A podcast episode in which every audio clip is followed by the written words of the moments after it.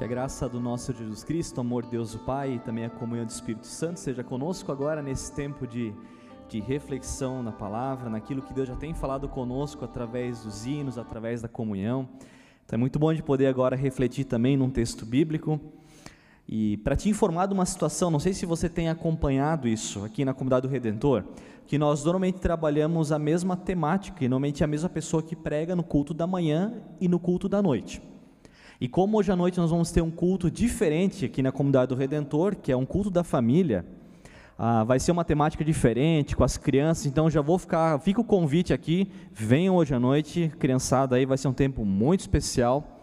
Mas essa temática de Jesus, as crianças, essa relação ah, familiar, esse anúncio do Evangelho na nossa casa é um tema que ah, ficou muito no meu coração, na minha mente nos últimos, últimos dias, nas últimas semanas. Inclusive, havia um texto bíblico previsto para duas semanas atrás, lá de 2 Timóteo, que eu vou ler depois com vocês, que fala muito dessa relação nossa familiar. Fala dessa questão do anúncio do Evangelho, desse nosso papel nessa caminhada.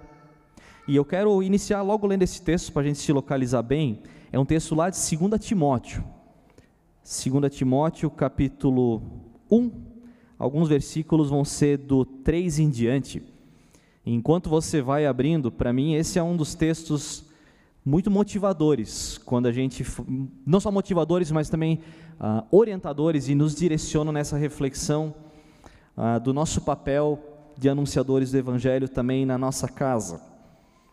E o texto lá de 2 Timóteo, capítulo 1, versículo 3 em diante, leio na versão da NVI, que também vai ser projetado, vai nos dizer: Eu dou graças a Deus a quem sirvo, com uma consciência limpa. Como servir os meus antepassados ao lembrarem-me constantemente de você, noite e dia em minhas orações. Lembro-me das suas lágrimas e o desejo muito vê-lo, para que minha alegria esteja completa.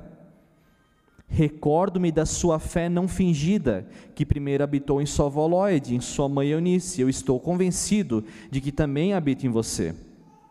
Por essa razão, torno a lembrar-lhe que mantenha viva a chama do dom de Deus que está em você, mediante imposição das minhas mãos. Pois Deus ele não nos deu um espírito de covardia, mas de poder, de amor e de equilíbrio. Portanto, não se envergonhe de testemunhar do Senhor, nem de mim, que sou um prisioneiro dele, mas suporte comigo os meus sofrimentos pelo Evangelho, segundo o poder de Deus, que nos salvou e nos chamou com uma santa vocação, não em virtude das nossas obras, mas por causa da sua própria determinação e graça. Essa graça nos foi dada em Cristo Jesus desde os tempos eternos sendo agora revelada pela manifestação do nosso Senhor Cristo Jesus. Ele tornou inoperante a morte, trouxe luz à vida e à imortalidade por meio do Evangelho. Desse Evangelho, eu fui constituído pregador, apóstolo e mestre. Por essa causa também sofro, mas não me envergonho, porque eu sei em quem eu tenho crido. Estou bem certo de que Ele é poderoso para guardar o que lhe confei até aquele dia. Retenha com fé e amor em Cristo. Retenha com fé e amor em Cristo Jesus, o modelo da sã doutrina que você ouviu de mim. Quanto aos que lhe foi confiado, guarde-o por meio do Santo Espírito, Espírito Santo que habita em nós. Até aqui essa nossa leitura e pelo menos a versão da NVI ela coloca um título, ela tem alguns subtítulos e a NVI coloca incentiva a fidelidade incentiva a fidelidade. Fidelidade, quem sabe, seja uma palavra bem comum para nós, né? Nós sabemos o que é fidelidade. Por exemplo, você fala sobre uma fidelidade aos teus valores. Você ser fiel àquilo que você acredita e você se mantém firme àquilo que você crê. Você fala muitas vezes de infidelidade num relacionamento. Então você ser fiel ao teu cônjuge, à pessoa que está com você. Você ser fiel à família que você tem valorizar quem você tem, se manter firme nessa caminhada. Fidelidade. Timóteo poderia receber esses conselhos agora de Paulo, falando sobre esse tipo de fidelidade, o que seria muito relevante, mas o texto aqui ele fala muito mais do que uma ah, essas fidelidades que são muito importantes para nós, mas ele vai trazer a fidelidade ao Evangelho e uma fidelidade a Cristo. Fidelidade ao Evangelho, fidelidade a Cristo. E quando Paulo começa aqui a trazer essa abordagem para esse jovem chamado Timóteo, para mim é muito, muito bonito quando ele começa trazendo um alerta para o Timóteo, dizendo: Timóteo, olha para a tua história. Olha para a tua história. Porque ele vai falar que essa fé que o Timóteo tem, essa fé que o acompanha, motiva, anima e, e direciona na jornada, não começa com ele. Mas a fé que Timóteo experimenta, o texto vai dizer, começa com a sua avó Lloyd, habitou na sua mãe Eunice, e eu estou convencido que também esta fé agora ela habita em você. Essa fé não fingida que vai ser dito. Essa fé ela não começa em você, Timóteo, mas ela começa em gerações passadas. Não começa em você. Começa um pouco mais para trás. E quando eu olho um pouco para a nossa caminhada, eu não sei se você já teve essa experiência de que, por exemplo, o Tiago, agora nós estamos com o nosso terceiro filho, o Tiago, o Tiago está lá atrás, ele não está chorando ainda, e o Tiago está agora com cinco meses. E todo mundo que olha para o Tiago, eu não sei se isso é bom ou ruim. Seis meses a Gabriele fez. Sete, desculpa. Ela fez assim, ah, desculpa. Sete meses, isso. Mas eu acertei o nome. Viu, Gabriele? Tem gente que me entende, né? A gente passa por isso. Sete meses o Tiago, então, a gente se perde, né? Tiago com sete meses, tem pessoas que olham para o Tiago hoje, e aí eu não sei se isso é bom ou ruim, mas dizem assim: esse menino é a tua cara. E é engraçado porque o Tiago, volta e meia, ele tá, quando ele está no, no colo ou sentado, ele faz uma cara, ele fica paradinho assim, ó. Aí minha mãe fala assim: é exatamente a mesma cara que você fazia. Eu não sei se é bom ou ruim, isso vou ter que discutir mais para frente, mas eu acho interessante como os meus filhos, por exemplo, eles puxam muitas coisas sobre mim e sobre a Gabriele. Muito. Quem sabe você passa por isso. Talvez algum familiar diga assim: você é a cara da tua mãe, você é a cara do seu pai, a sua avó é exatamente como você. Isso é genética, isso vem, não tem muito como escapar. Mas também não só características físicas, mas também muito de trejeitos. Meu avô, por exemplo, e volta e meio eu tenho esse costume, meu avô quando ele parava, ele ficava com a mão fechada, não sei porquê, ele ficava com a mão fechada, mexendo na ponta dos dedos. Sabe, gente inquieta, assim, inquieta fica. E volta e meia eu já me peguei assim, parado, trejeito, a gente pega, não tem muito como escapar. Mas também a gente pega muito da nossa história sobre valores e princípios também. Muito. Muito, quem sabe, daquilo que você crê, você aprendeu em casa. Muito. Muitos valores que nós temos, eles não começaram em nós, mas quem sabe começou com a nossa avó, com os nossos pais, e agora algumas coisas elas habitam também em nós. O fato é, nós somos fruto de uma história. A história não começou em você. A história não começou comigo, mas nós somos fruto dela.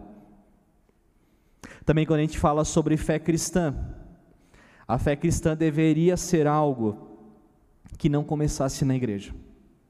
Não deveria ser. A fé cristã deveria ser algo que a gente deveria ter aprendido de casa.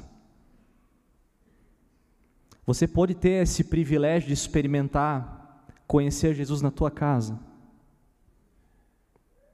Tem gente que eu sei que não teve essa oportunidade. E que pena que não tiveram, por N motivos, não dá para entrar nesses assuntos agora. Mas quão importante é quando nós aprendemos sobre a fé cristã na nossa casa, com os nossos pais, com a nossa família. Começa lá. Claro, a igreja ela é muito parceira nessa caminhada, por isso a gente tem várias atividades na comunidade culto infantil, trabalho com adolescentes, ensino confirmatório, trabalho com jovens, porque nós entendemos que, como igreja, o nosso papel é a gente caminhar juntos, a gente caminha junto com a comunidade. Mas a fé cristã não deveria ser terceirizada para a igreja. Manda para a igreja, manda que lá eles resolvem.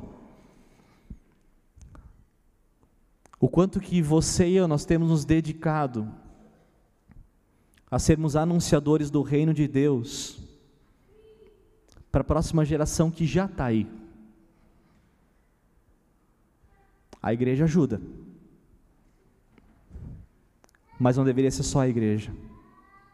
Deveria ser um papel que você assume, que eu assumo.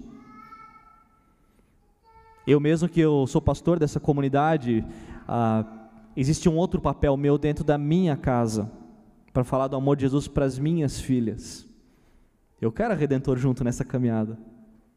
Mas começa individualmente, começa conosco, porque afinal nosso tempo é, parece que um tempo de terceirização. A gente terceiriza a educação dos filhos para a escola hoje em dia. Manda para a escola, lá eles vão ser mais educados. Não, na realidade a educação aprende em casa, lá você aprende português, matemática, etc. Show. Educação vem de casa. A gente tem muitas vezes, eu tenho visto famílias que deixam os adolescentes decidirem sobre a sua fé, dizendo assim: "Ah, eu não quero influenciar, eu quero que ela cresça neutra e lá na sua adolescência ela decida no que ela vai crer". Ok, ela tem isso depois de uma, uma certa idade. Talvez você falou de Jesus para os teus filhos, netos e etc. E eles estão longe da fé cristã. Isso pode acontecer, infelizmente mas deixar ver navios e torcer para que lá na frente ela decida, não estou convencido que seja o melhor caminho. Não estou convencido. Porque nós falamos de valores eternos. A gente fala sobre o reino de Deus que transforma a vida de pessoas. Sabe, quando Timóteo aqui vai receber esses conselhos de ah, do Paulo, dizendo: Você foi chamado por uma santa vocação, uma vocação de anunciar o reino, uma vocação de anunciar os valores de Cristo, anunciar esse amor transformador de Jesus. Isso é uma santa vocação. Nós assumimos o nosso papel nessa caminhada. E de novo, talvez você não teve esse privilégio de ouvir sobre Cristo na tua casa, ou quem sabe você veio a conhecer no teu ensino confirmatório, caminhada de comunidade, retiros, o que é muito bom. Que em algum momento Cristo veio ao nosso encontro, nos encontrou e, e nos chamou para uma caminhada com Ele. Isso é graça, porque isso não está em nós, mas é Cristo que vem, nos abraça, nos alcança e nos coloca na caminhada com Ele. É graça mas você e eu, nós temos a oportunidade de que a próxima geração não precise passar por isso. Oportunidade que a, que a própria palavra nos dá, que Cristo nos dá. Por isso que Paulo vai falar para Timóteo: Timóteo, essa tua fé vem da tua casa. Ela vem de lá e eu estou convencido que essa fé também ela habita agora em você. E não é à toa que Paulo vai dizer para Timóteo: não te envergonha desse evangelho, não te envergonha dessa palavra, mantenha essa chama de Cristo viva no teu coração. Não se envergonhe de testemunhar sobre quem é Cristo, porque por causa desse evangelho, por causa de Cristo, você é quem você é. Paulo só é quem é porque um dia Cristo foi lá e o encontrou. E aquilo mudou totalmente a vida de Paulo. Esse mesmo evangelho vai transformar a vida desse jovem chamado Timóteo. Por isso que Paulo vai dizer: não te envergonha disso, porque esse evangelho transforma vidas, transforma histórias. E eu não sei onde você e eu nós estaríamos se não fosse o evangelho e não fosse o amor de Cristo. Onde a gente estaria hoje? Aonde? Me peguei pensando nisso durante a semana. Para quem não sabe, eu fiz faculdade de gastronomia antes de teologia. E eu fiquei pensando onde eu estaria sem um encontro que Cristo teve comigo. Pensei, bom, ia estar numa cozinha, trabalhando num restaurante, provavelmente. E eu gostava muito, era muito bom. Mas, sabe, quando eu olho para trás, eu penso, 13 anos atrás, quando Cristo me encontrou, eu nunca imaginei estar numa comunidade como essa. Nunca. E aí eu olho para essa história do amor de Deus que me alcançou. Eu, eu não teria conhecido talvez a Gabriele, porque a gente se conheceu numa caminhada de comunidade. E aí eu digo, uau, que presente que é. E não seria quem eu sou, não estaria onde eu estou se não fosse por causa de Jesus Cristo. Você consegue ter essa percepção do que o Evangelho fez pela tua e pela minha vida? Esse evangelho que é poderoso para transformar a vida de pessoas, por isso Paulo diz: não te envergonhe desse poder de Cristo. E eu quero dizer que a única chave de transformação da nossa geração e da geração mais nova continua sendo a mesma: Jesus Cristo. Porque o Evangelho é o único que é capaz de transformar o ser humano de dentro para fora único. Não tem outro caminho. Vivemos em tempo onde todo mundo tem opinião sobre tudo que a gente começar a falar aqui nessa manhã sobre futebol, por exemplo, dá briga. Se a gente falar sobre comida, cada um vai convencer, querer convencer de que a comida que gosta é melhor, que o time que torce é melhor, e nem vou entrar em outros assuntos mais polêmicos dos nossos tempos, mas parece que a fé cristã virou algo privado. Sobre fé cristã a gente não pode falar. Sobre o que eu creio eu não posso falar. Talvez a pergunta é até que ponto que nós cremos que esse evangelho é transformador. Tem um amigo da Letícia, a Letícia começou a ir na escola no passado aqui no Martinos e isso me ajuda muito porque deu eu encontro várias histórias para contar no culto por causa da Letícia. Isso deu uma atualizada. E a Letícia tem um amigo na escola, amigo dela se chama Nicolas. Nicolas, amiguinho dela. E volta e meia, quando eu saio aqui da comunidade do Redentor, eu faço a curva aqui, vou até o Martinos. E certo dia eu saindo, aí passou o Nicolas e o pai dele. E daí a gente já se conhece, eu sei quem é o Nicolas, sei quem é o pai, tudo dá, oh, é o pai da Letícia, né? O pai da Letícia e tudo mais. E a gente passando bem aqui na, frente, na, na lateral da igreja, sabe quando a, a criança não tem muita noção de falar baixo, né? A criança fala alto normalmente, né? Então, e ela disse, pai, sabia que a Letícia ela mora aqui? Daí ela apontou para a igreja. Daí ela olhou para a igreja, eu falei, é, Daí o pai dela já entendeu o que eu faço aqui na comunidade, disse: não, a Letícia, ela não mora na igreja, mas o pai dela é pastor da igreja. É, o pai dela é pastor da igreja. E deu Nicolas falou assim: mas ela gosta de vir aqui, ela sempre vem aqui. Foi a Letícia que falou para o Nicolas de que ela vem nessa igreja, que ela gosta de estar nessa igreja, que ela gosta, ela ama esse lugar. A Letícia não tem vergonha de dizer onde ela vai. Com alegria. Onde foi para a nossa paixão por dizer onde a gente vai? Por dizer para os nossos amiguinhos, dizer, vamos lá, porque lá é bom.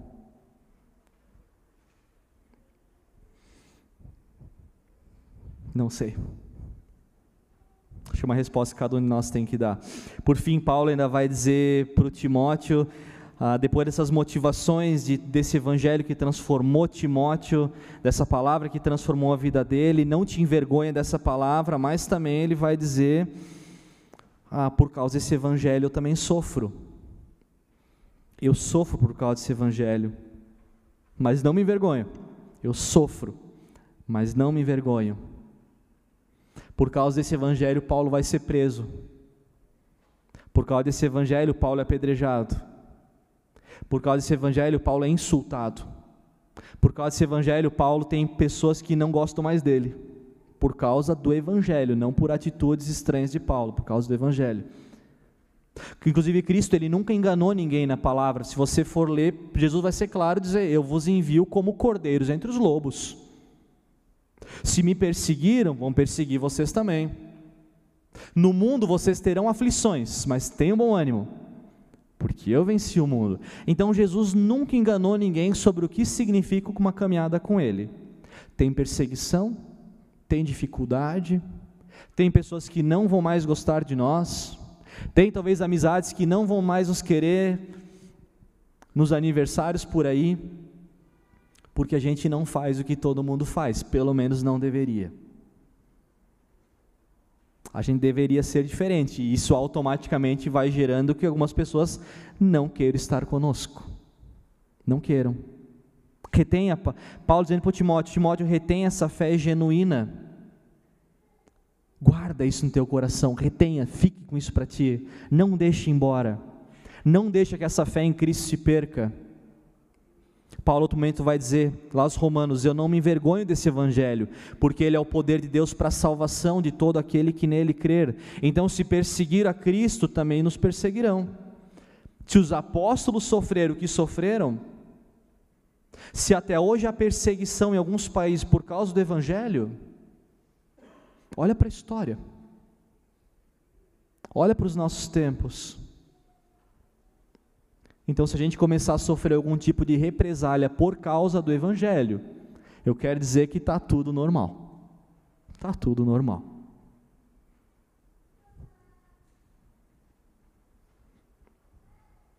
Não que seja fácil, porque ser caluniado é ruim, ser deixado de lado é ruim, ser ofendido, isso passa muito para os adolescentes, tem isso, né? Os adolescentes, a gente falou sobre isso um pouco ontem com o Kairos. Como é difícil, né? Porque a gente vai para esses retiros e é um momento muito impactante, é muito bom, é, é motivador. A gente parece que recarrega as baterias da caminhada com Jesus e aí você volta para o teu dia a dia. Pai, é muito difícil. Porque nem todo mundo no colégio tem os mesmos valores, ou talvez poucos tenham. Talvez outras as pessoas não queiram mais aquele amigo no, por perto, porque ele não faz o que todo mundo faz, ele vai ficando de lado, por causa do Evangelho. Talvez você passa por isso. E eu não quero dizer que seja fácil. Mas Paulo vai dizer: aguenta firme. Timóteo, aguenta firme. Não abre mão dos teus valores cristãos. Não abre mão dos valores do reino de Deus. Não se deixe levar por esses padrões que o mundo te oferece. Não te deixe levar por eles. Não te deixa. E quando nós começamos a viver esse evangelho, colocar ele em prática na nossa, no nosso dia a dia, a gente começa a ser naturalmente testemunhas onde nós estamos, naturalmente. Porque isso transborda em nós, faz parte da nossa identidade. E as pessoas olham e dizem: tem algo diferente. Tu não precisa criar um personagem cristão, luterano, gospel, não, não precisa mas quando você vai sendo transformado pelo Evangelho, isso transborda naturalmente. Não é à toa que Paulo vai dizer, porque Deus não nos deu espírito de covardia, mas de poder, de amor e de equilíbrio. Testemunhas um novo reino, desse novo rei e desse novo jeito de viver. Quero, finalizando, te contar uma, uma pequena história.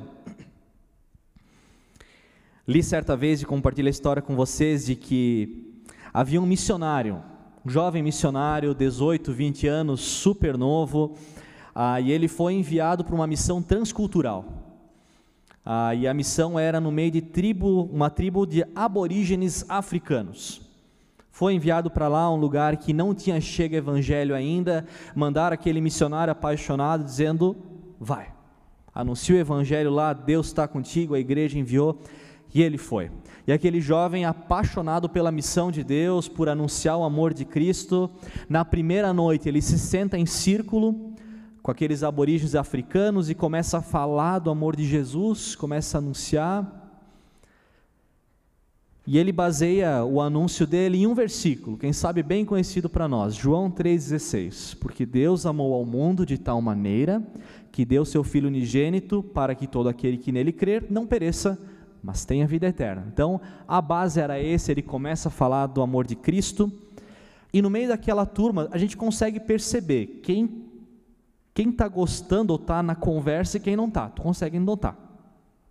E ele começa a perceber um jovem, sentado no cantinho dele e ele muito atento, mas muito atento. Aí aquele pregador, aquele missionário ficou empolgado, né? Disse: Poxa, que legal. Está atento, está ouvindo. E ele já começou a pensar na sua mente: Nesse eu vou investir, porque ele está muito atento. Ele está querendo, tranquilo. Termina a noite, ele tem um tempo de oração. Aquele jovem entrega a vida para esse Jesus que ele acabou de conhecer e aquele missionário vai para casa feliz. vai para a cama, descansa, pés para cima, pensando: missão cumprida, consegui. Falei do amor de Cristo, uma vida foi transformada. Detalhe que vai chegando, o missionário vai dormir, vai começando a, a noite, e antes do clarear do dia, bem escurinho ainda, bate alguém desesperado na porta da casa dele, pá, pá, pá, vai batendo na porta, e ele acorda assustado, levanta, abre a porta, o que está acontecendo? E era aquele jovem, aquele jovem, que entregou a vida para Cristo. E aquele rapaz meio ofegante, meio desesperado, meio. E ele disse: Estou indo embora, estou indo embora, estou indo embora. Mas você vai para onde? Eu vou lá no outro lado do morro e vou lá pregar o evangelho, vou lá falar desse Jesus, agora, estou indo. Eu queria que tu me abençoasse porque eu estou indo. E o missionário, com toda a calma do mundo, disse: Calma, calma, me conta melhor essa história. Não, mas eu tenho que ir lá, eu vou lá falar do amor de Jesus. Mas o missionário falou: Meu amigo, você conheceu Jesus ontem. Quantos versículos você conhece dele? Conheço um. Porque Deus amou ao mundo de tal maneira que deu seu Filho unigênito para que todo aquele que nele crer não pereça, mas tenha a vida eterna. E o missionário tentando convencer ele a não ir, dizer assim: Mas Vamos fazer, vamos caminhar um pouco mais, vamos deixar você conhecer um pouco mais, daí você vai um dia. E aquele jovem, com toda tranquilidade, diz para o missionário: Meu amigo, eu só conheço um versículo, mas os meus familiares do outro lado do morro não conhecem nenhum. Nenhum. Eu já tenho o suficiente para ir. E o missionário disse: Então te abençoo vai. E ele foi. E ele foi. Sabe o quanto que a gente vai ficar esperando para falar sobre Jesus? Sendo que não é do outro lado do morro. É quem sabe na porta do lado de casa.